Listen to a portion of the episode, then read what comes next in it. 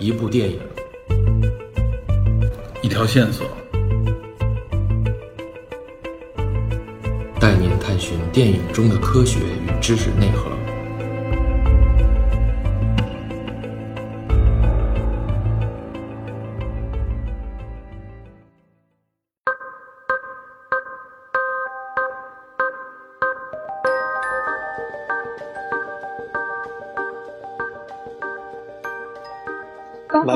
好像一刚刚一上来你们就秒退了，我以为是皮特的阴谋。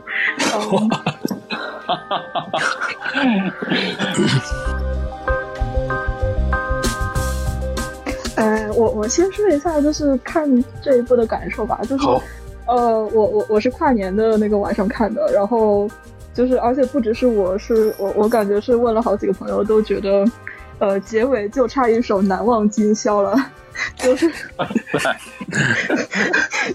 就就是整体来说，像看了一个呃很长的综艺，然后就是特别加长版的 S N L 的那种感觉。啊，对然后对对对对，对就是这种感觉。对，然后然后呃，我我我是因为看过一些介绍，然后我我其实对他的期待蛮低的，而且我已经是把它带入到一个 S N L 的一个状态下，所以我对我我对对对于那些就是可能比较浮夸的表演，或者是呃，对于可能是像我们听众都嗯水平比较高，就是平常鉴赏的那一些优秀的剧情片来说，就它它很多剧情上可能没有很严丝合缝的地方，我是就是还还比较宽容的，我觉得反正就是一个乐呵乐呵的一个 春节节目。嗯，对，就是小品小品传承电影的那种感觉。就是一个小品大串联，然后对，然后嗯，就就怎么说，就是当当做一个娱乐片，我觉得还是挺过关的。就嗯，对，就是我我对这一部的一个比较直观的感受。嗯，然后说到一些嗯之前大家提到的一些呃思考人生上的问题，呃，皮特提了两个问题，如果说呃现实生活中遇到一样的情况怎么办？嗯，就还能怎么办？我我我觉得我我我我可能是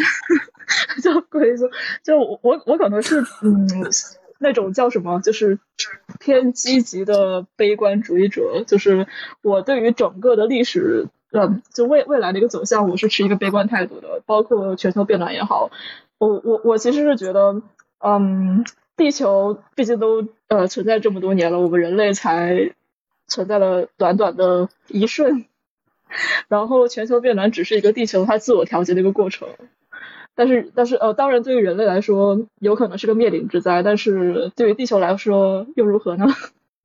我们只不过是沧海一粟，嗯然后哲学了，嗯，所所以就是我我我是一直觉得像这种情况，对于我个人来说，我也做不了什么事情。然后，你，就算说是哦，夏天夏天，嗯，开高一度空调，少用一张纸，但是，就就真真的对于我来说，对于这个世界的改变又怎样呢？然后我我我们都说，呃，包括皮特之前也说，我们可以呼吁周周边的人，嗯，一起这样做，然后是不是有有这样的改变？嗯，我我我我我首先我是不确定，就是一定数量的人都这样做，是不是真的有改变？然后另外就是按照人类的这个尿性，有人听你话吗？就就嗯就就所以所以其实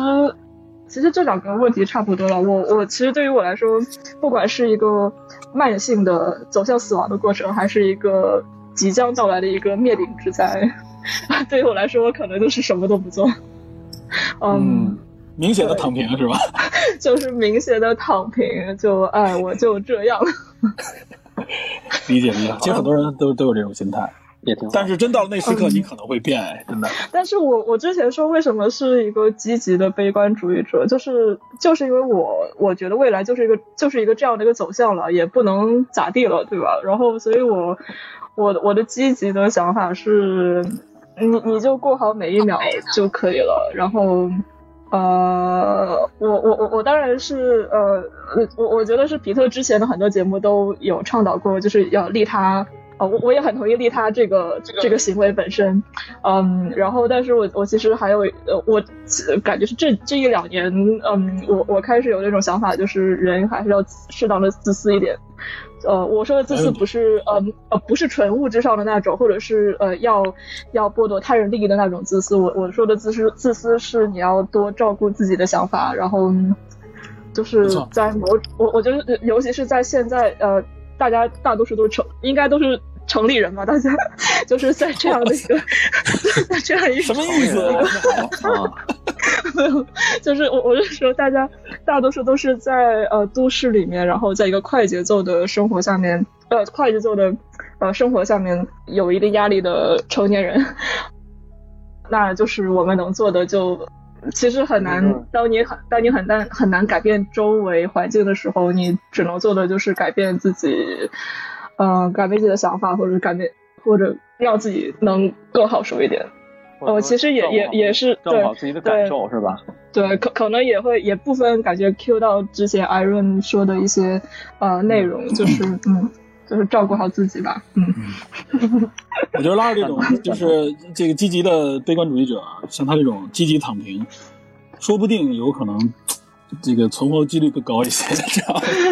哦，但是我想，我想纠正一下那个皮特，呃呃，之前提到一小点是说那个辐射的那个地下，呃，地下避难所，就是呃，其实，在辐射的那个设定里面，呃，避难所只有呃，它它应该是全美国有呃多少个几百个，应该至少是三。的三位数的一个避难所的数量，但是它只有极少极少一部分是真正用来避难的。对对对对对，真正的给呃政要啊，然后一些嗯就是有权势的人来避难，但是大多数都是用做呃各种各样的生物实验或者是社会实验的。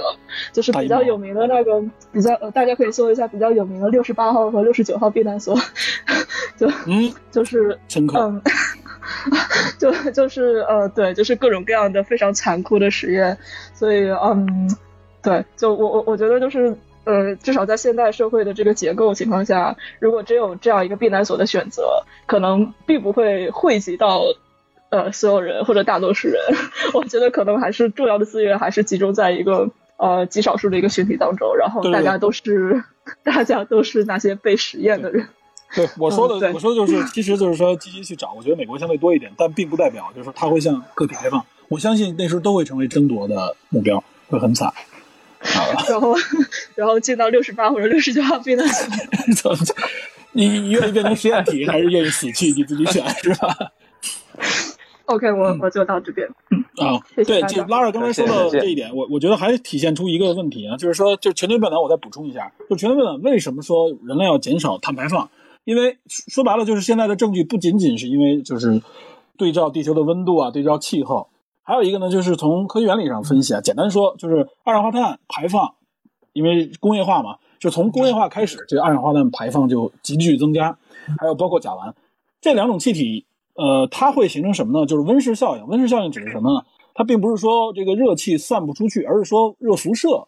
它会受到这个二氧化碳和甲烷会反射回来，所以呢会造成。就地球的温度会逐步升这个增加，这是无论从科学、从观测、从各方面都可以证实的。所以，我们最直接的方式就是减少碳排放，然后呢，达到这个这个碳排放平衡啊，最后甚至要减碳啊之类的。就是人类有手段，但是呢，就只不过现在无论是从认知，还是从实施的力度，还是包括从重视程度上还不够。所以，我觉得就是这块，我们肯定是应该去呼吁的。然后对于个人个体来说，其实是大家选择电动车啊，选择人力出行啊，什么骑个自行车之类的，都会有帮助。嗯，但是呢，其实也需要多关注一下，就是就是这方面科技方面的一些动态啊，就包括可能，呃，绿化本身呢，并不一定完完全全对降低地球温度有好处，因为有的地方，比如说森林里的颜色更深，对于辐射来说，它会相对来说更吸收热，所以它呢，这个东西怎么说呢？还是原来我在沙丘里面说的，就是大家要尊重生态，然后就是以生态中心论的这种角度去尊重生态，去协调，尽量减少对生态，就人为对生态造成的这种破坏，主要就是碳排放啊。这块补充一下，就是大家谈到这个，我觉得面对全球变暖，我们不应该，也不至于去躺平，知道吧？就是确实有很多力所能及可以去做的。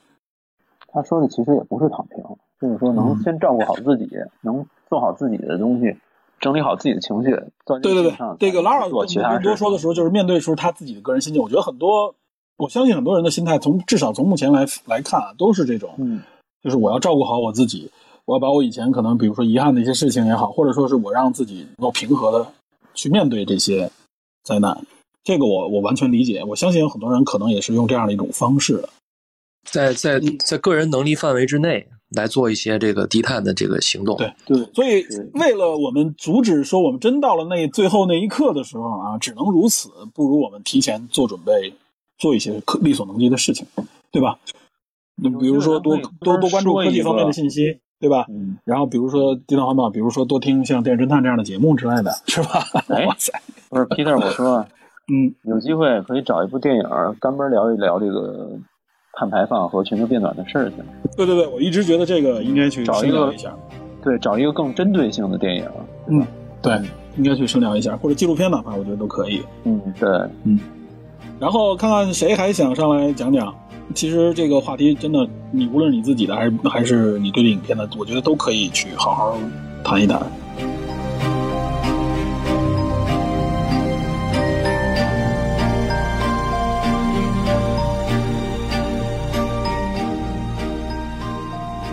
哎，那我们聊那个，刚才我看有人群里问啊说说北京有很多人防工程，李哥你现在还能看到吗？我还去过我们学校的人防工程呢。对，原来是有很多学校里面都有，有现在好像基本都没了，都都都城市建设怎么样？我我们学校原来的二号线地铁就是人防工程嘛。对，那会儿我们那个学校就初高中的时候，那人防工程是是封存了，就好长时间没有人，里边湿气特别大那个样子。它对特殊年代嘛，特殊年代的挖的。对刚才还有人跟我私聊说，包括提示我，比如说咱们国内有一部电影《大气层消失》，还是个科幻片，听说过吧？哇，那我看过啊，冯小那说的是臭氧，说的是臭氧层问对题。臭氧层，对对，嗯嗯，对啊，这个但是也是确实有环保这种理念，对吧？因为有因为臭氧层有间接证证据认为臭氧层是人类活动造成的，当然也有别的证据啊，认为臭氧层可能是呃其他原因。只不过现在臭氧层前段不是说过吗？我记得去年还是前年，好像节目也说过，就是目前原来认为的几个臭氧层空洞，后来被弥补上了，但偶尔它还会再出现。就是认为是弗里昂造成的这个观点，并不完完全全是目前主流完全认可的一个一个点吧。啊，还有人提示说，纪录片，比如说难以忽视的真相啊，这都还成为目前我记得前一段时间都挺有争议的一些纪录片啊。主要是针对那个谁听过，这名儿，那个是是是是是美国副总统前前副总统科尔的那拍的那个吧。然后因为没因为大家就曝光他实际上他自己的豪宅就是碳排放超高，哦，这么回事嗯嗯，哎，群里边好多人就说，你看啊，有有人说了一个纪纪纪录片，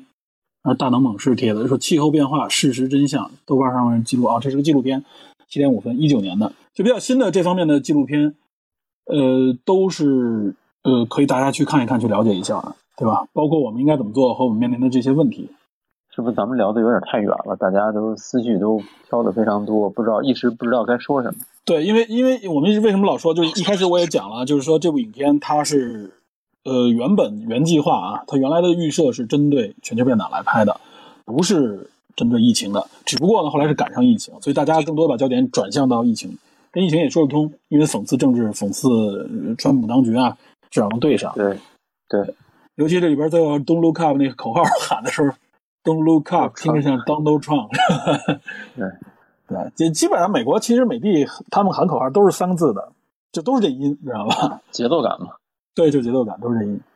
还说到川普，就是其实刚才 Peter 说的那个，就是实现实生活当中，他们那个肯定不会有这这么这么这么夸张啊。嗯，我记得是去年吧，呃，好像美国通过了一个法案，就是限制总统权利。嗯，就他他会有很多具体，尤其是川普做了一些惹麻对对对对对哎，主要是因为他，我觉得就是觉得那个针对性法案总统的时候，对，防止总统滥用权力，然后通包括包括他要卸任的时候，大家很担心他会不会动用那个核按钮，对吧？对当然只是传闻了，对吧？只是传闻。就是有有一种说法说他有可能卸任之前，比如说发动战争，当时比如说中美对抗，或者说一些地方有这种说法，说他如果发动的话，就进入紧紧急状态嘛。进入紧急状态的时候，他可以不卸任的，知道吧？新总统没法上来。就有有些极端假设是是就是有这样的程序，哦，他可以去想起来有这个有传闻是，嗯，对，但现实肯定是没有这么去做了，对吧？但这里边就是很多其实讽刺东东路 Cup 里边，其实还有一种心态就是就是回避啊，就是我觉得还有一个真实情况是，真面对一个你无法规避的灰犀牛的时候，大部分人就是回避，回避心态就是东路 Cup，东路 Cup 不是骗人，而是很多人就是知道他在那儿，我就不看，就是鸵鸟，就是鸵鸟政策、鸵鸟精神嘛。对，有这个，嗯，这个，其实很多人有这种心态的。面对现实嘛，对吧？对，就是就是面对现实，或者说是回避现实。总之呢，就是鸵鸟精神嘛，也是一种策略吧。如果这个心态我觉得不太好啊，嗯不太积极对。对，肯定是啊，就是就说白了，鸵鸟心态就是，嗯，就是知道自己也不行，知道吧？所以就干脆就干脆就把自己是藏起来，但是但是就像小孩害怕的时候藏在被窝里边，是吧？假设啊，假设你真的面对这么一个，呃，你个人能力是完全搞不定的事情，然后又是这种极极极端灾难的时候，能照顾好自己就不错了。嗯，很多的时候，你会有一种就是宁可否认事实，也不愿意面对真相的这种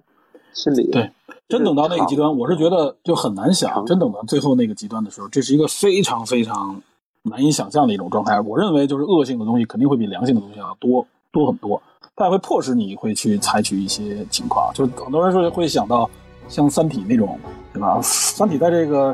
面临灾难的时候啊，倒是确实是反映了很多非常残酷的一些很讽刺啊！现现实。哎，这个有人上来我看有人有人举手嗯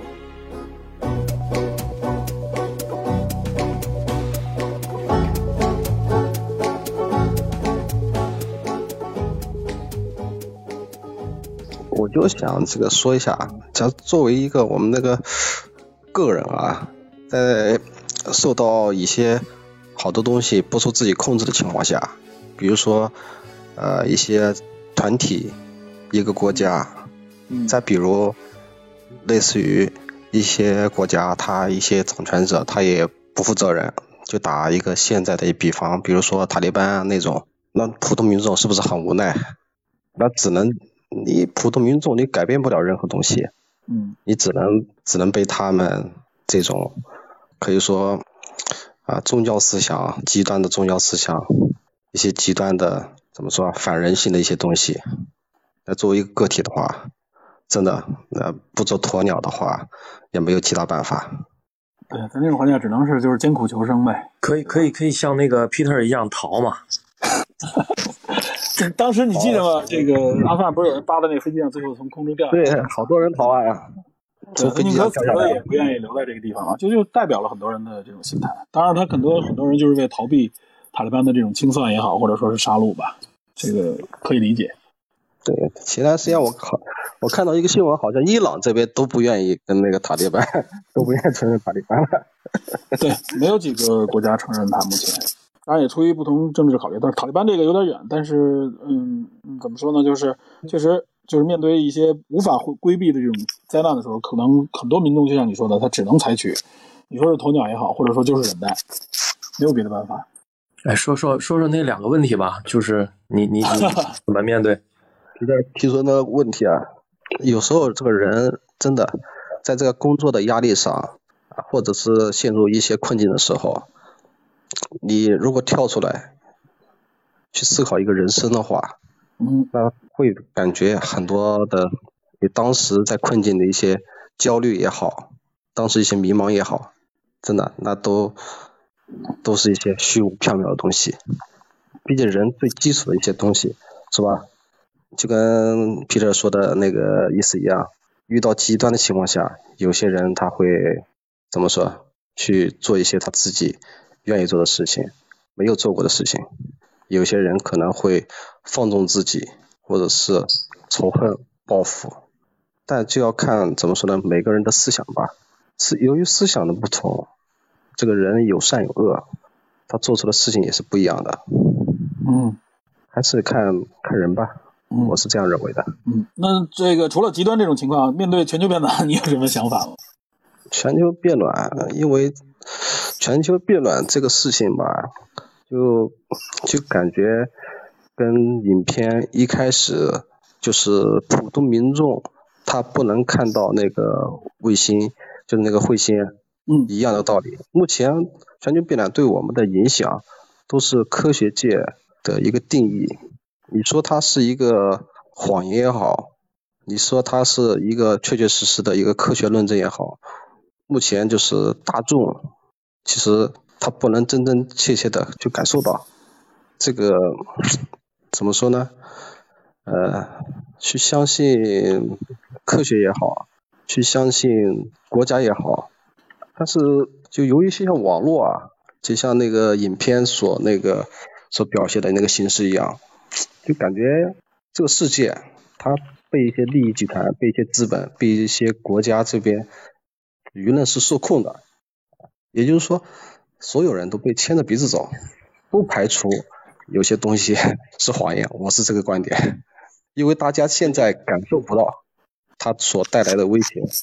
除非当你感受的时候，其实就已经有点晚了。说对，对，但是这个我觉得王东东说的这很现实，就是很多人其实是真的是这样的心态。啊，就是这也是非常现实的一个情况，就是大大家觉得，很多人觉得这个东西离我很远，要不然就觉得这个东西其实更多的更像是，嗯，政府啊，可能想强加一些东西什么，或者搞一些变革用的一些手段。因为其实面对灾难还有一个还有一种情况啊，就是比如说有一个极端的灾难向你而来，那么有人帮你把这个灾难给你挡掉以后，你自己个人有可能意识，你会甚至会认为你就是在恐吓我嘛，这压根就不存在灾难嘛，对吧？这其实是一个挺矛盾的，就这个意思。对，而且我记得群里边说这个时候，我还想起来《东 look up》，立刻就想到了一个日本动画片《日和》的那个搞笑漫画嘛，对吧？我记得前几年挺流行的，其中有一，我记得好像它日和的其中最重要的、最有名的一集就是那世界末日，就说的是那个有一颗陨石砸向地球啊，就是人类全毁，所有人都变变成另外一个样子啊。最后那魔术师说：“好吧。”我的，我想告诉大家，我的这个魔术其实都是真实的，我真的有超能力，你知道吧？我觉得那个太逗了。我记得那段啊，对，对吧？日和那个，我觉得就是那也很搞，对。好，感谢感谢啊，感谢感谢。然后下一位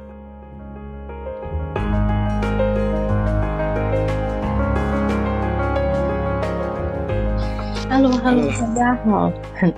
哎，好，原来好，对对对，好，我知道四部的，对吧？对，是的，嗯，好好来，我我看大家都说的挺多了，我讲一个那个，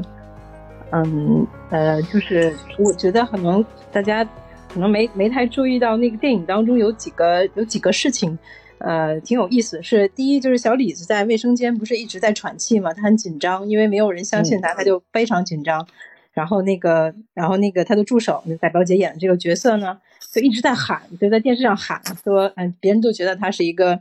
就 crazy，就觉得他哎，他好像疯了一样。然后她男朋友还说，哎，你看我跟这个跟这个女的，原来我们俩是男女朋友的关系，还一直在卖这个，拿这个当卖点。呃，其实我我觉得，呃，这里面有另外一点，就我们也其实没有想过，在这些事情面前，科学家是什么样的状态。我们每我们都在说，哎，全球变暖可能离我们很遥远，但我想科学家每天可能都在面对这样的人类，就是觉得说，全球变暖可能是一个。特别可笑或者特别恐怖的事情，就是科学家没有办法面对，呃，不能说没有办法面，应该说科学家每天，呃，都会觉得，呃，就是我们每天在做的这些研究对公众是无效的，通常是无效的，因为通常普通的公众看见这件事情的时候，他的第一反应是，哎，这个事儿，哇，好好吓人呐，要不然就说，哇，这个事情是在搞笑，嗯。尤其是比如说这两年特别流行那个有一个表情包，嗯，有一个小女孩，她在上面写着 “How dare you”，就是呃，是是瑞典的一个小女孩，对对对，北欧的那个。嗯，我觉得很多人对全球变暖的看法，环保都是这个环保女孩。我记得我小的时候，环保是一个非常就是 fancy 的事情，就是我们每一个。呃，班里的小孩子，如果谁可以被选去参加类似环保或者是呃绿色植物啊这样的类型的呃社团的话，就会觉得很骄傲，因为呃你会觉得这个人有非常超前的意识，然后他有非常好的表达功能，或者说他呃能力上也非常强，他会被选去这样的社团去学习或者参加活动。嗯，但我我现在我不知道小学是什么样的一个情况，起码我小的时候，呃。就是是非常有意义的事情，而且我记得我小的时候，非常多这样的，呃，就是宣传，就是大家都觉得说小朋友如果不懂环保，说明你说明你不是一个优秀的小朋友，就是类似少先队员都要种种树这样的一个概念。呃，但这些年我觉得其实这个这个舆论这个事情是在往下走的，我不知道是因为什么原因啊，起码大家的敏感度是很是很呃很越来越弱，越来越弱越弱的状态。我我看这个影片的时候，我我就觉得，哎，我为什么没有被 touch 到呢？我就有觉得说。我变得粗糙了，变得呃麻木了。我有我对我自己有一点有一种小小的失望，可能也是因为这个片子本身，呃，剧本啊各方面的技术问题。但是，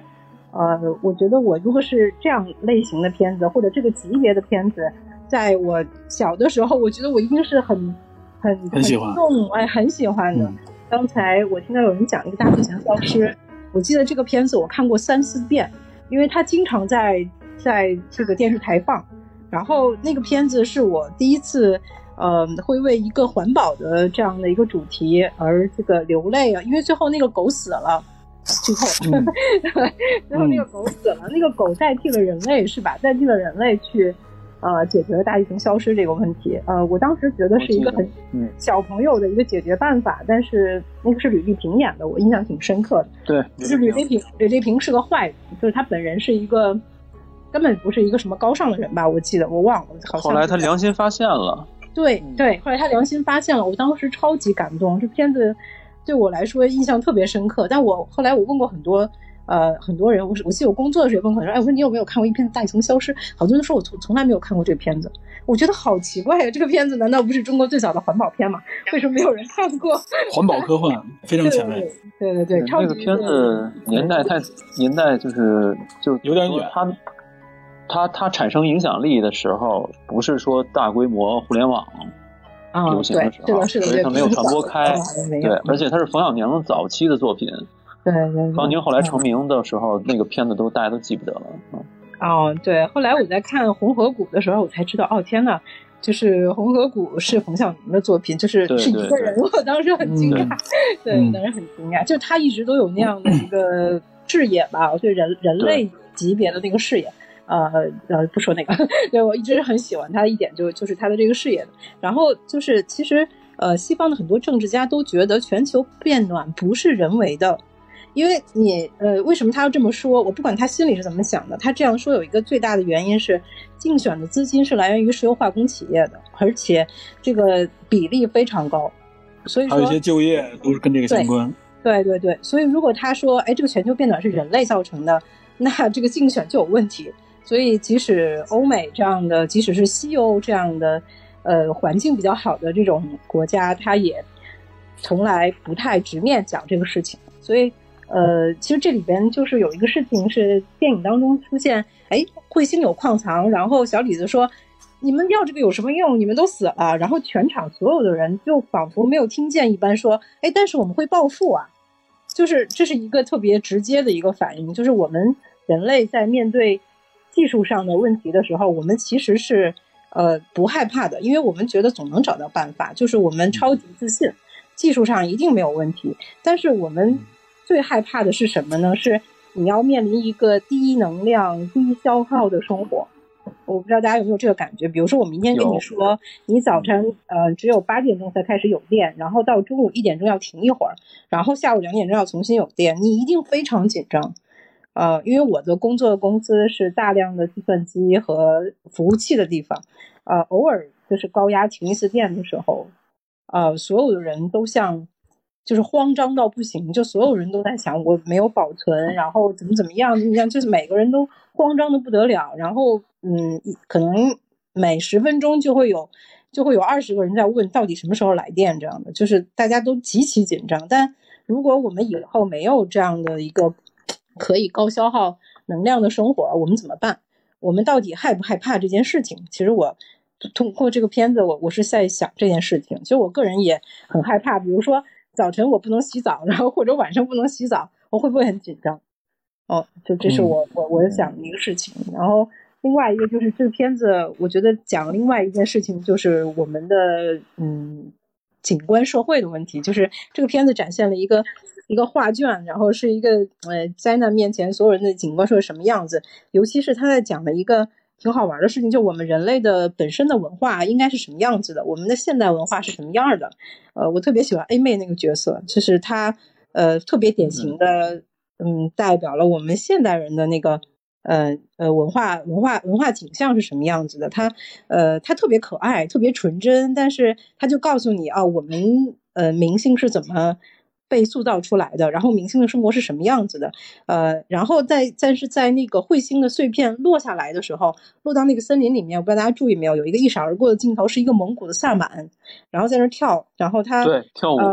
对，因为我对萨满特别的呃，就是有感情，因为我很喜欢他们跳舞的样子，因为我们的舞蹈很多，对对对，我们舞舞蹈很多东西都来自于萨满，然后。嗯，大家可以想一想，萨满是什么意思？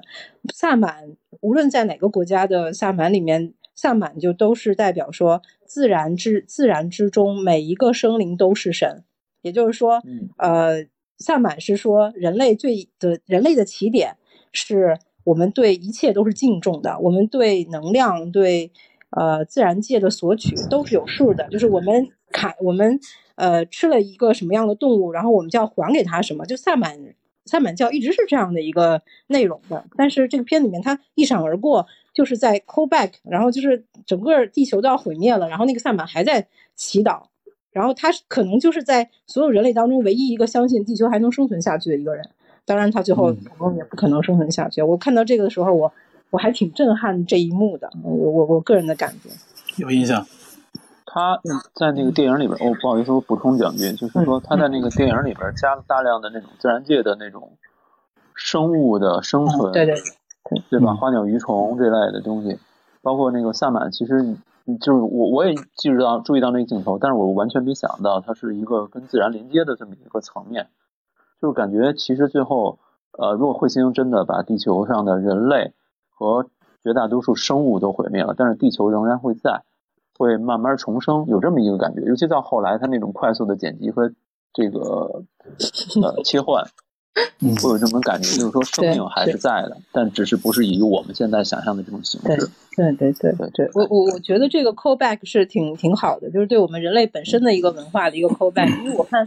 嗯，他们主创一直在说，哎，我要我们要想展现一下当代人类文化什么的，然后。嗯，其实当代人类文化和就是的他们呃和过去的那个那个文化之间最大的一个差距，就是我们人类有更多的技术在索取，然后我们其实能够还给自然界的东西越来越少，我们变得非常贫穷了。就是我我我的一个小小的一个感受。另外就是它比较多的展现了媒体社会大概在过什么样的生活。这呃，就我我每次看到那个那个大魔王演的那个那个那个女主持的时候，我就想到那个法兰西的女主。呃，不知道大家有没有看过今年那个片子，就是法国的那个片子，雷亚塞杜演的那个。对，雷亚塞杜。雷亚塞杜演的那个，就大家有时间可以看那片子，也挺有意思。虽然他表达的是一个有点抑郁症患者的一个故事，但是那个。媒体人是吧？对他讲一个媒体人，就他挺有意思的，就他跟难民在一起坐船，然后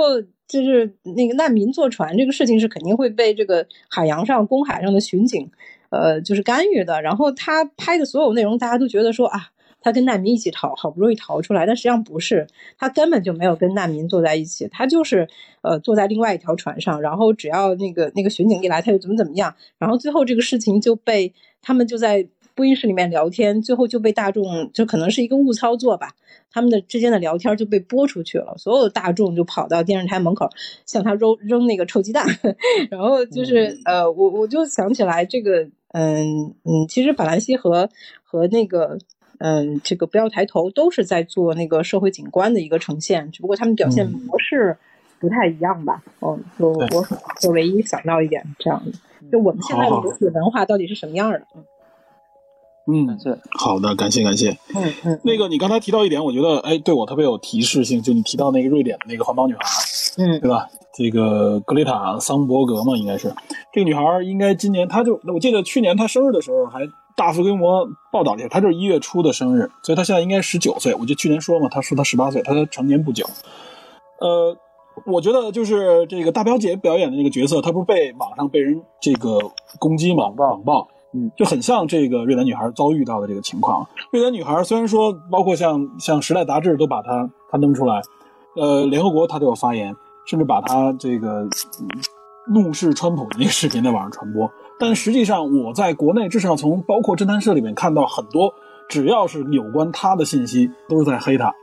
包括呃网传说她变胖了，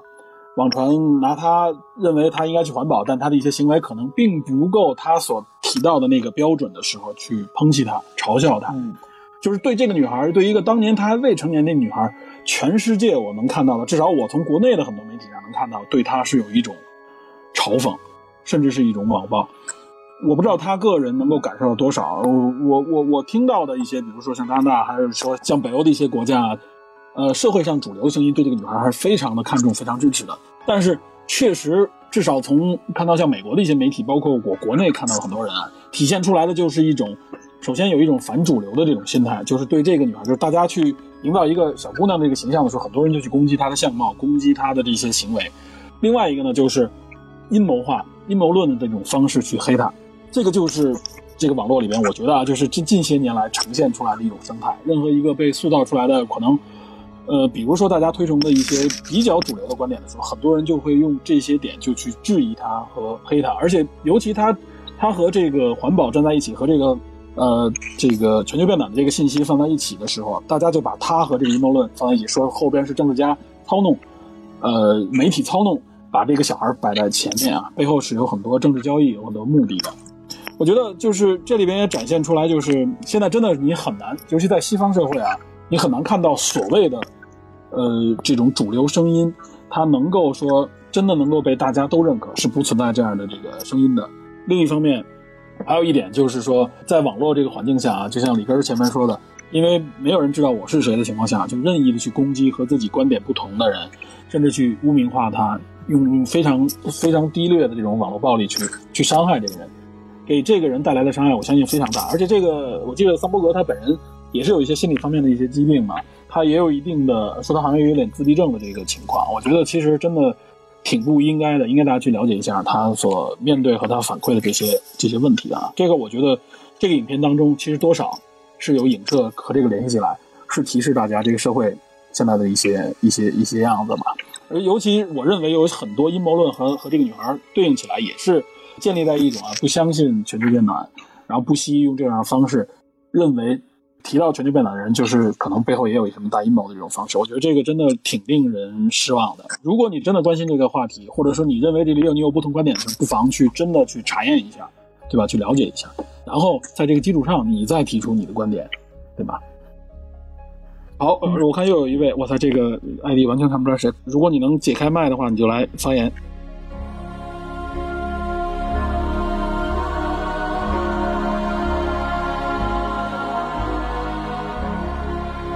Hello，能听到吗？哎，好，可以了。你说。嗯，就是今天大家聊的，我一直在听。然后其实 Peter 一直说说一个，就是如果到了真的世界末日，就是每个每个人，就每个个体，就是应该选择怎么样。就我感觉，就就大家说了很多，但是具体怎么样，好像嗯也没有说，也没有人说说太多。嗯。然后我就觉得，如果真的嗯是到了那个最后就。就可能说是告诉我啊，现在你要去一个地方，然后避难或者怎么样，我选择带什么样的东西？我觉得给我小孩的话，我会把他的乐高玩具带上。我觉得这个可能比带一些吃的的都都重要。然后选择带点乐器，然后就是囤酒。我觉得要买酒，就是这。嗯，就不说应该。对，不说大家这个真的是有很多人会去。对，我觉得如果不说，大家应该知道我是谁了。我现在就先喝一口。知道知道，我知道，至少我知道是谁。嗯，可以。什么情况？什么情况？就这个，就这个，这也是都是咱们的老探员了。嗯，喝的是。不方便透露姓名的，知道吗？就是我我我会觉得我会。就是嗯，囤一些酒，因为我觉得如果到最后人可能都是一种崩溃的状态，就酒起码能让人解压。对，要要要点击左下方小黄车了吗？我已经喝上了。还有，我能问一句，喝的是什么酒吗？我喝的雷司令。哦，好酒，好酒。没有没有便宜的，我跟你说，河便宜的马也也还行。我前一啊，阵子也河马打买了点儿折啊，河马打折，哇塞，这不会是不会是河马的广告啊，金牛金牛金牛，嗯，就是我可能 就是我可能会会嗯囤酒，而且我觉得在这种就是嗯就比较混乱的情况下，嗯，我绝对是嗯不会听政府让我怎么样我就怎么怎么样的。我相信很多人，我相信很多人在那个时候就是不会去嗯相信这些了。呃，希望希望这个不会被封，但是我说的是，呃，是呃，我说的是实话，就是我我就想办法先保证我自己，而且我会很低调的保证我自己的一些利益跟权利，剩下的我就不管了。那个时候没办法管其他的。嗯嗯对，理解这个也是一个非常实际的、这位我非常现不知道实的。是谁，我对不上号，但是他刚才说的这个代乐高这个，我挺赞同的，因为我想起了一个漫画中的一个情节，就是漫画中《木兰木狼寻香》里边那个末世废土的那个设定里面，当时老老年的金刚狼死活不会卖自己孩子的游戏机，就生活已经非常困苦了，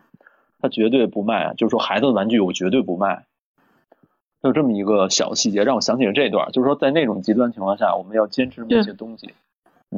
就就是就是不要不管什么时候不要小看人的这个生命力。嗯，我不相信真的到了末日那天，就是活下来的都是那种呃什么呃首富呀之类的那些人，就是他的各方面条件很好的。我我觉得不一定是那样子。就人的生命力有时候是真的很顽强的，但是他需要一些精神方面的东西是支撑他坚持。我觉得像乐高呀，呃，像什么嗯音乐啊这些。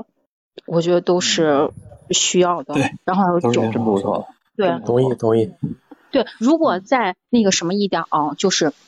国内买不到次嘛，对吧？就美国的平台这个，理解理解，知道知道你的意思，明白，嗯哦 没没没问题，知道知道，因为当时整个社会秩序都崩溃了嘛，对吧？就大家其实应该不是进进入二十三点，好像这个这个节目的画风变了。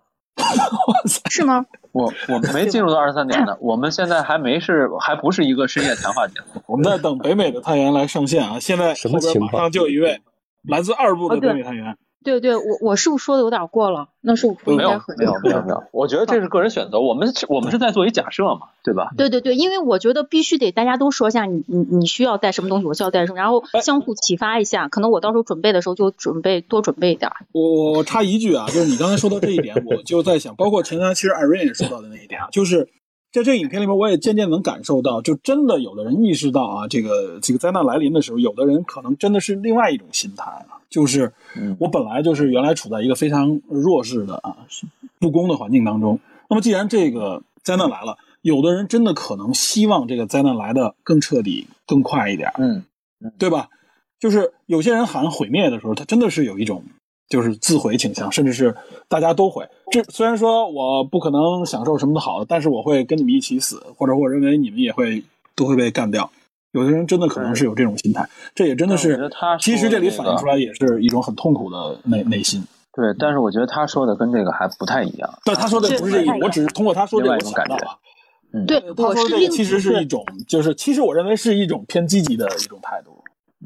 对，我是偏积极的。我会觉得，如果是真的是那种，我绝对是那种不会报复的。我觉得大家反正都这样，那绝对是一块儿玩完。那最后应该是个 happy ending 的结局，都放下仇恨。嗯包括就是之前有一这个非常棒。对，之前有一个姐姐说的是那个萨满的那个，当时我也看到那块儿了。我的理解就是用一种平和的心态来接受现实。嗯，也因为你是的，对你做任何的任何的怎么样的行为都是没用的，嗯，那你就平和点接受他就行了。对，对，然后对想到一个这个，然后我还想到一个问题，就是看那个《银翼银翼杀手》的时候，它不是里头有一个环节，说是呃未来嗯哪一年嗯由由于什么全球停电造成了一种什么数据的丢失，就说咱们所有的在哦线上的。这些东西全部都丢失了。那我可能也在想，嗯嗯，会不会如果说是彗星有一天真的撞过来了，造成这种情况，那我现在应该怎么办？我是不是应该再多留点照片儿？就我应该怎么样去 预防这个东西？我是不是太焦虑了？呃，有很多科幻作品其实表述过这种，就是如果真的人类面临这种情况，他们会发很多把人类的信息发出去啊，包括无论说是 DNA 啊，还是说是这个受精卵啊，还是什么的，包括自己的信息，包括你看这个不是原来挺很早以前就有，有征集大家把一些什么信息存到一个存储器里边，然后由这个卫星发到天空上，发到就是围绕地球的轨道上面，我记得好像现在就有一直在转，然后它预计是多少年？好像是。呃，我我真记不起具体年份了。他说很长一段时间以后，他会慢慢坠入到地球上。他说，如果那个时候就哪怕是人类已经回回到前面说的反推到这个呃失去文明的这种状态的时候啊，希望那里边所包含的有关人类的信息还能还能为这个当时的生成生存在这个地球上的这个主宰的生物带来一些不同的变化，是有这样的内容的。对，还有一个问题，真不错，有有酒有叶子。对，还有一个问题，有信息是吧？有照片 这就感觉有点期待呢。对，还对对对对对，还有一个问题就是，如果就是我记得在二部看到一个探员发发，就是应该是二二年的九月份，有一个罗马斗兽场一样的，呃，就是要撞击地球，就是我不知道。刚才提到了那个双星系统当中那个那颗比较大的那颗星，它不是要撞击地球，它离得比较近。然后这次其实人类发射。发射这个这个卫星主要不是发射这个航天器，主要是一是看能不能够对它进行影响，就是前面我们介绍了一下，就是对它的轨道变化进行影响。然后它因为是这个这轨道，我们可以持续观测它，是一个很很好的一个呃观测手段。因为人类还没有真正实施过这种啊轨道干预的这种方式，这次想就是彻底观测一下，看看对它的影响是怎么样。以后我们真的要面临这种问题的时候。该去怎么做？而且各国其实都有类似的组织和行动，咱们国家也有。就是随着能力的提高，肯定不会坐以待毙，肯定会采取各种各样的手段和方式，比如说发射一些天体去牵引啊。呃，越早发现，其实你哪怕给它的轨道做很细微的改变，持续的改变，那么它未来就会产生巨大的这种变化，偏离一个很远的距离。对。对，但是问题来了，但是你怎么就你怎么能知道，就是呃遇到这种情况，NASA 会很真实、很真实的报出来？就又说到你之前说的那个问题了。嗯嗯，对，我觉得就是如果真的是像嗯不要抬头里面，就是遇到这个事情，就是百分之百要撞上了，那他们会把这个事情公布，公布到哪一步？我是觉得啊，就是我是觉得这个事情，呃呃，只要是被发现了以后。像美国这样的社会，包括在在欧洲这样的西方性社会，谁也阻止不了这个信息被发布出来。就哪怕真的是有很多人，就是政府组织想竭尽全力的阻止这个信息发布出来，这个信息迟早也会出来。首先，美国民间也有很多这种真人漫爱好者，有些很多人都是这种就一定很多科学组织就是民间组织。对对，然后他们自己自发的这种组织观测，然后他们会定期的交换数据，然后做横向的这种对比。呃，比如说你固定观察某一个领领域或者某一个领空，我固定观察某一个地方，然后他们会定期就是在某一个行业内国内外的这种交流。刚才我提到那个也是，就是说，还有信息共享。即使在电影中，对信息共享，即使在电影中，它的这个呃设定上来看，它那个望远镜其实是日本投资的，所以它的这个信息数据肯定是同步和对比的。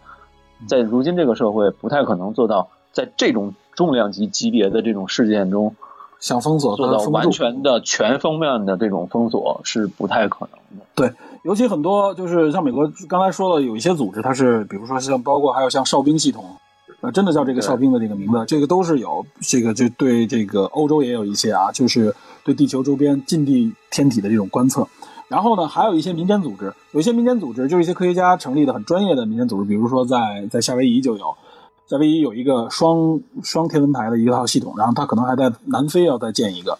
像他这种组织呢，它就是民间组织捐款，就是由民间的这种商业机构对它进行资助，然后呢，他来观测。它也是一个，尤其是观测一些中小的这种星体啊，就是会坠入到地球的一些呃陨石啊、小行星，它会观测这个。就这类似的这种机构很多。嗯，我觉得在至少在天文系统上面，你想封锁应该很难，因为确实有太多的人可以可以抬头看到的。对，相比较之下，我担心的是采就是发现之后采取什么措施，这个可能更那就是我我们说到这个就是疫情，我们可以去思考一下。另外一个就是全球变暖是一个我们都面临的一个灰犀牛式的一个事态啊，就是所以为什么我会会会提这个事儿嘛？所以这这个同学还有别的东西要带吗？我我都记嗯，着。有再再说最后一点，就是关于这个全球变暖的问题，就是说全球变暖，我们每个人能做做些什么？然后这个东西也是，你你就会发现每个就是每个媒体他说出来的东西都是不一样的，就我该相信谁，我该怎么样做？这个我觉得就是一是你要丰富的信息，然后另外一个呃，我觉得就是，比如在侦探社里边多交流也行，侦探社里边有很多这方面的啊爱好者或者专业人士，其实这我我跟你我跟你说一事儿吧，就是我跟你说一事儿，就是你可以从不同的人士的信息中得到一些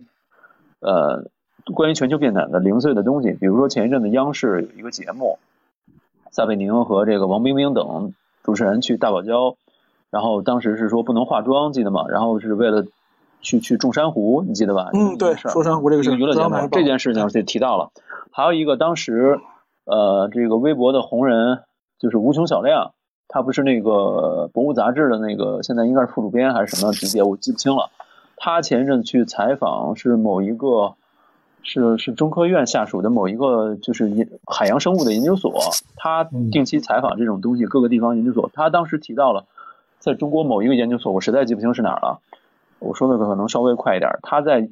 谈到这个研究所当时为了这个海洋生物的多样性，长期培育各种珊瑚，五年的、十年的，还有短期的，就是应对不同的水域、不同的水温。培这些珊瑚的目的是什么？就是为了在一定程度上尝试恢复珊瑚群体的这种呃逐渐的老化、死去这种东西。嗯，对，其实这些信息你把这些东西拼凑起来，你就能感觉到，其实这个全球变暖是一个趋势，只是说有一个我们可能有一个嗯嗯，你说你说只是说可能我们我们忽视到了这些信息的这些信息最终背后指向的那个方向，因为大家都在说这个事情，然后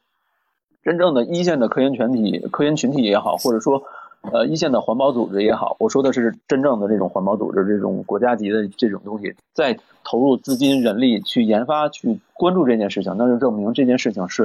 有值得关注、注意的地方。所以把这些信息稍微再再再综合一些其他的信息拼凑起来，你会发现这个东西其实是真的，不然的话没有必要投入如此多的人力物力去面对一个谎言，对吗？我再补充一点啊，我再补充一点，就是一个非常简单的方式啊，因为全球变暖是个气候问题，你就关注专业的气候组织、气候科学方面的一些专家、一些媒体报道的这方面信息有很多，知道吧？无论是国内还是最好是国内国外都能看的。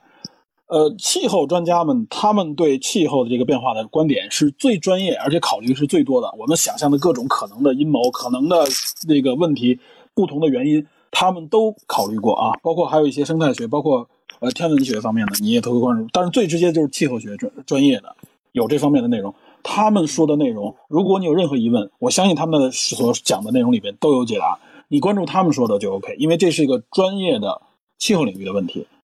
就是你可以关注一些科普媒体，但是其实如果这个气候问题的话，你就专门针对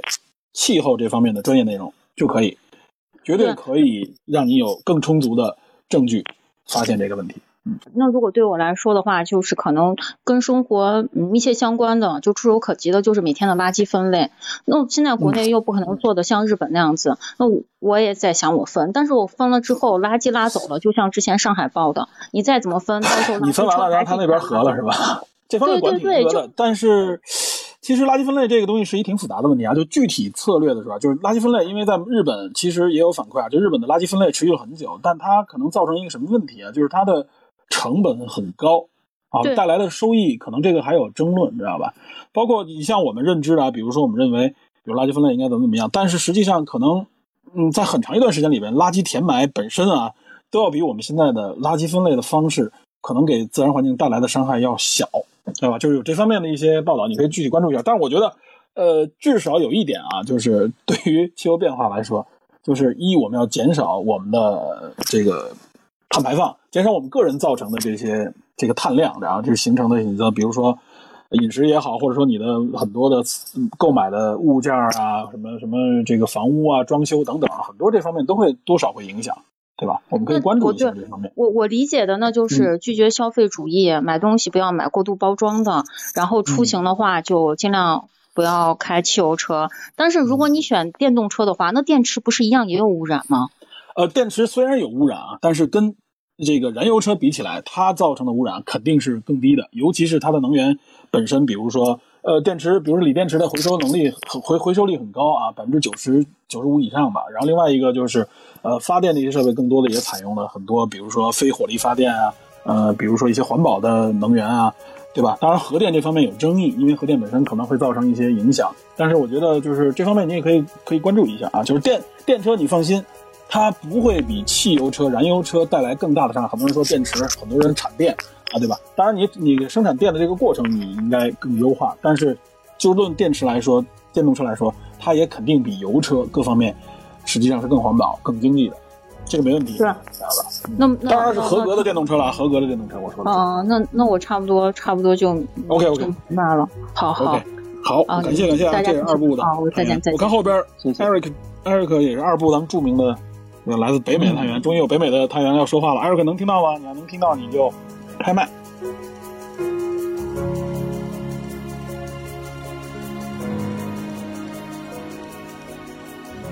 呃。我刚才其实不是想说这个，但是既然提到这个叫什么温室效应了，嗯，那我我了解的不太多，因为我只看过一些，就是在从可能很久很久之前到现在的，就是呃地球的气候分布来看的话，它主要是分为 glacier 和 interglacier，就是冰川期和冰川间期。我们现在处于是冰川间期，所以说按理来说气候是就应该是上升了嘛，就跟冰川期比的话应该是上升的，对吧？嗯。所以说，气候变暖其实是地球的一个大趋势，只是人类的活动在加剧这个过程。嗯嗯，我这个理解有有问题吗？没有问题，有这说法我听过。嗯嗯，稍等一下，我连个 WiFi，我到我们楼了。OK OK，没问题。现在北美探员应该是应该是刚上班吧？我就估计。啊，对我刚刚在走路，我们今天外面特别好。嗯。我以为你还在坦帕呢啊。没有，这个艾尔克本人也是做科研的，他只不过是生物生物领域的。对对，他啊，也是也是博士啊。他们对对，呃呃，对，将将要成为博士，还有一一两年吧，两年两年后博士。现在是呃博士在读，就是就是大表姐那个角色。嗯，大表姐。嗯啊，博士研究生。嗯，呃，我想说，然后第二点就是那个刚刚听到不同的探员讲，就比如说。呃，你怎么处？你怎么看待个人与家庭之间的关系，包括别人？我就想到很早很早之前，我我在呃跟我媳妇儿谈恋爱的时候，那会儿我们就是玩嘛，做了一个题，就是说你要你要排序的话，你把自己家人、孩子呃自己父母、家人跟配偶怎么排序的问题。然后我们两个就是排的是一模一样的，我俩我们俩都把都把个人排在了第一，然后其次是配偶，然后再是孩子，再是家人。但是我觉得很多人是不是不会这样排？我觉得可能很多人会把家庭排在第一，或者是孩子排在第一，自己排在第二。反正我觉得这是每个人的选择吧。呃，就是我也不，我也我也没有权利说那么多。我只是说，其实现在越来越多的人会把自己排成第一了。我觉得这样挺好，这样活着这样活着挺好。嗯，这我想说的第二点。然后第三点是那个，我不知道有前面有没有人提那个同行评议的问题。前面最早时候就是关于就是验证这些灾难的时候，肯定是要经历同行评议。对，嗯，为什么这影片里边完全没有展现同行评议，或者是展现很少？他他问了一句，我记得是小李子问了一句，就没有同行评议。然后那人说，我们有最最尖端的科学家，我们为什么要同行评议？这就是问题，为什么他们有最最最尖端的科学家需要同行评议呢？其实我觉得这个就牵扯到一个科研里面最基础的一个一个观点，就是说科学是有有有局限的，科学家是有局限的。你再尖端的科学家，比如说你搞免疫，你再尖端你也只是你也只是懂你的免疫，但是你可能对生化不了解，你可能对遗传不了解，那么就需要别的呃稍微跟你有关系，但是呃又又有不同观点的人来评你这个东西，就会让你的这个科研更加的准确，就可以这么说吧。对，就一般的、一般的科研杂志的话，你像现在有现在的杂志基本上是两个呃两个人评议，就至少是两个，有些是三个，有些是至少四个。然后，但是现在出现了评议出现了一个什么问题？就是说，如果你要你要把你的文章要加入同行评议的话，那么会极大的延长啊你这个文章发表的时间。所以说就是你的科研结果会会看会会会被 delay。所以说现在有很多的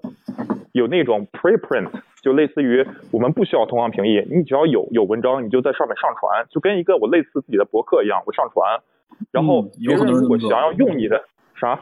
对我我知道有很多人现在在网上是这么做。对，对对对，有很多人是这样做，就是嗯，这个不需要同行评议，但是你看的人，你要通过自己的呃，你你要通过自己的知识来判断你什么东西是能用啊，什么东西是可信，什么东西是不可信的。这这个这个这种 preprint 这种东西啊、就是加大了加加快了这个科研的分享，但是同时又造成了鱼龙混杂。嗯，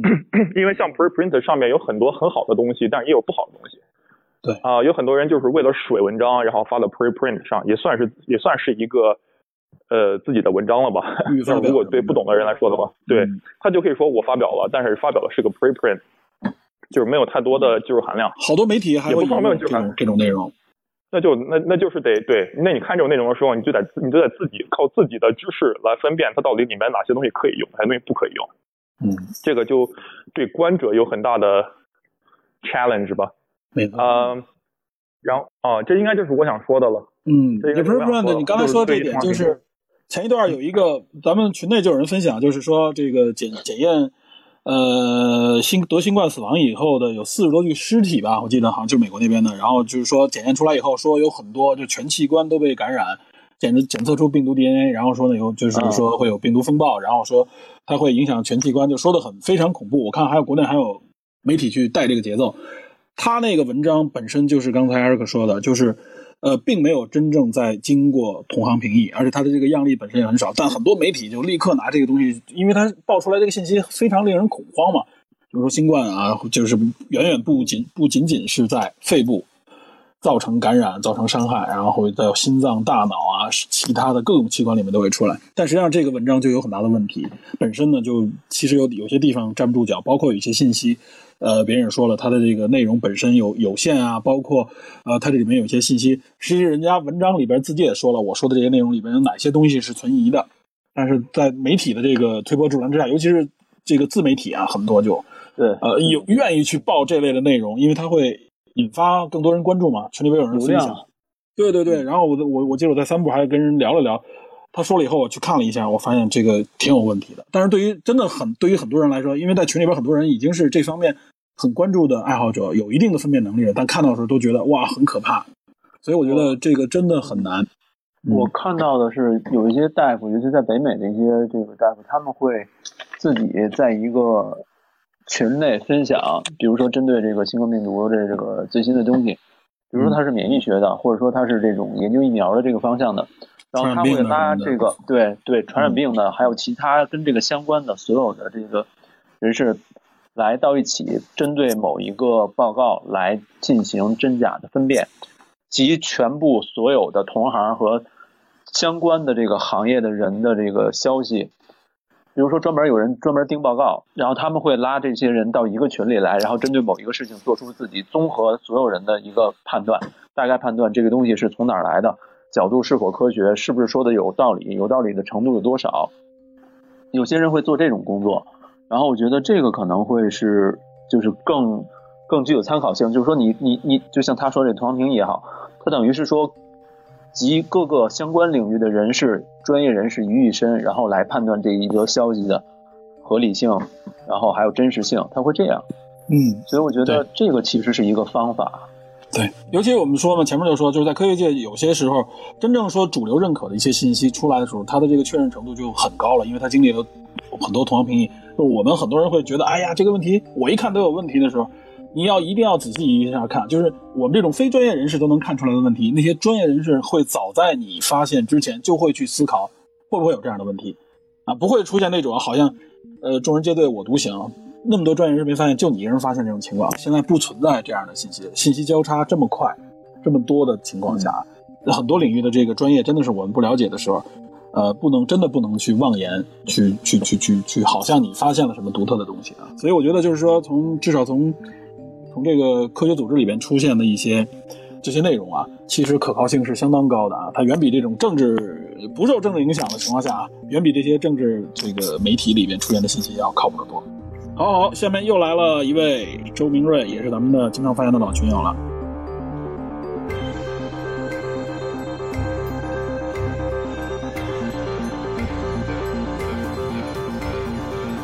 喽，能听到吗？聊聊演技呗。我操！哥们儿每次发言就一句话，然后就直接聊演技啊？这个这方面，呃，李根儿、DP 你们都聊。我反正刚才说了很多，让让根儿总说说。演技，我觉得其实这这个剧不需要太多演技吧。但是给我印象挺深的就是那个 Bash 手机那个 CEO，那演的真真的就是他他说话那个语调，嗯，就是 半死不活的那样，而且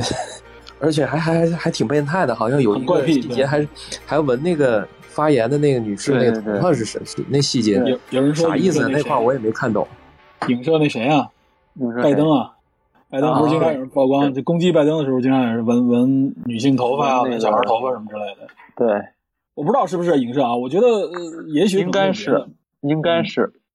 他连他那个呃，有一个是谁？Mariah Carey 跟那个总统的合影，那个是奥巴马呀。奥巴马在现实生活中有一个跟 Mariah Carey 的合影。嗯，他暗访的不只是一个人，他每个人都暗访。对他这里边有各种各样的小细节嘛。嗯，对，嗯。反正他呃，好多人都谈到他，他确实他那风格有点像，我感觉就像比尔盖茨跟佩奇的那个合体那种感觉，说话就特别像硅谷里边那个后来死了挂了那个投资人，说话很诡异，观点也特别诡异。我对那谁乔纳希尔演的那个，觉得他演的对挺，尤其发现他实际上是总统的儿子的时候，我 靠，对，他应该是首席幕僚吧，白宫首席幕僚，对幕僚嘛。对，幕僚长乔纳希尔是是多次出现在那个亚当麦凯那个对小胖子对对对，嗯，现在现在瘦身了已经。对，我记得我第一次看乔纳希尔的影片，好像是好像是四十岁老处男还是哪个？我那时候还是个小胖子。提过是四十岁老处男，对，提过。对，现在已经是已经已经也算是喜剧界的扛把子级人物了，是吧？据说那个片中拎包的那个想法是他自己想出来的。觉得这样就特别讽刺，拎一个名牌的包，应该是卡地亚还是什么的包吧，然后就拎着那个包，然后就就就极大的反差，一个贱兮兮的感觉。他那个感觉是不是也有点影射川普当时他自己的儿子什么之类的？那谁，那个伊万卡也是啊，伊万卡不就是川普的女儿吗？对吧？但是他没有没有这个没有没有担任这个真正的官职。呃，对他，但是他就作为一个类似于发言人或者说一个吉祥物的样子出现，而且他还有一句，就是说，如果天啊，这要不是我我妈那意思，我就跟他约会，这不用直接说的川普吗？哎呀，行，周明水最后提了一个问题，然后就闭麦了。大家还有没有什么要交流的啊？因为今天已经聊了呃三个小时二十分钟了，其实而且人还这么多啊，就好多人都说，我看现在咱们群里边有人说说不行了，已经困了。我们我们给大家聊困了啊。没有这个，今天参与的真的是挺高的。我记得原来聊最后基本就二二十人左右了，今天可能还有挺多人。人确实不少捧场，对，感谢感谢大家这么捧场啊。然后其实我觉得这影片我好多想聊，还没还没聊出来呢，以后再说吧。以后别的影片里面其实可以谈一谈相关的一些话题。嗯，就关于你说的那个坦白放和这个全球变短，有机会找一个合适的。对，咱们有机会应该好好聊一下这个话题。我觉得这真的是。呃，咱们国内现在也很重视嘛，咱们国家也很重视，就觉得这个对经济、对民生各方面都有影响。嗯，咱们可以多聊一聊这方面的话题，好吧？行，感谢大家啊，感谢李根今天啊，也是能够回归到节目当中啊真的真的这个一来就是这么这么热点的一个自带流量的莱昂纳多。男人 自带流量的男人。好感谢各位啊感谢各位那今天就咱们就先到这儿呗。然后咱们回头好。剪辑然后各位谢谢各位。嗯感谢大家啊感谢大家。谢谢谢谢好。谢谢。谢谢。好拜拜。嗯拜拜。